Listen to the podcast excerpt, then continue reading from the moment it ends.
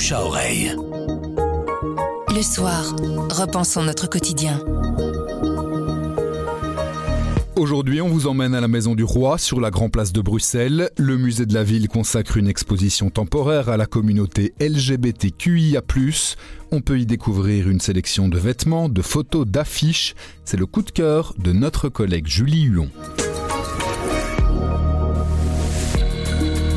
C'est un patrimoine, c'est-à-dire que la ville de Bruxelles, les musées et archives de la ville de Bruxelles ont commencé à préserver la mémoire collective de cette communauté en se disant que ça faisait partie de l'histoire de la ville au même titre que tout ce qui est exposé dans le musée de la ville de Bruxelles à la Maison du Roi. Donc ils sont des choses euh, autrement plus anciennes et autrement plus classiques. Et puis au détour d'une porte, vous tombez sur euh, un rideau de velours bleu nuit, euh, la, la lumière un peu tamisée d'un coup, et vous avez l'histoire bruxelloise de la communauté LGBT LGBTQIA+.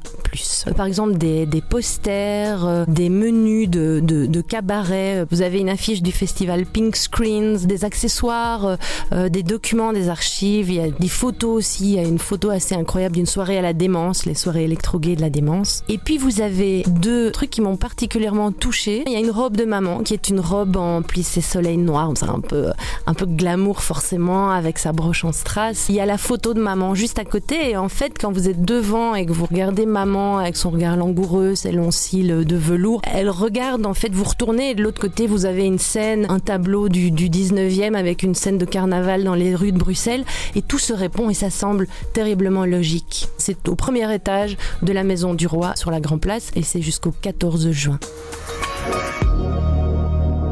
Le bouche à oreille, c'est un avis, une inspiration, une recommandation. C'est livré par un membre de la rédaction du soir. Vous nous trouverez sur notre site, notre application et votre plateforme de podcast préférée. À bientôt.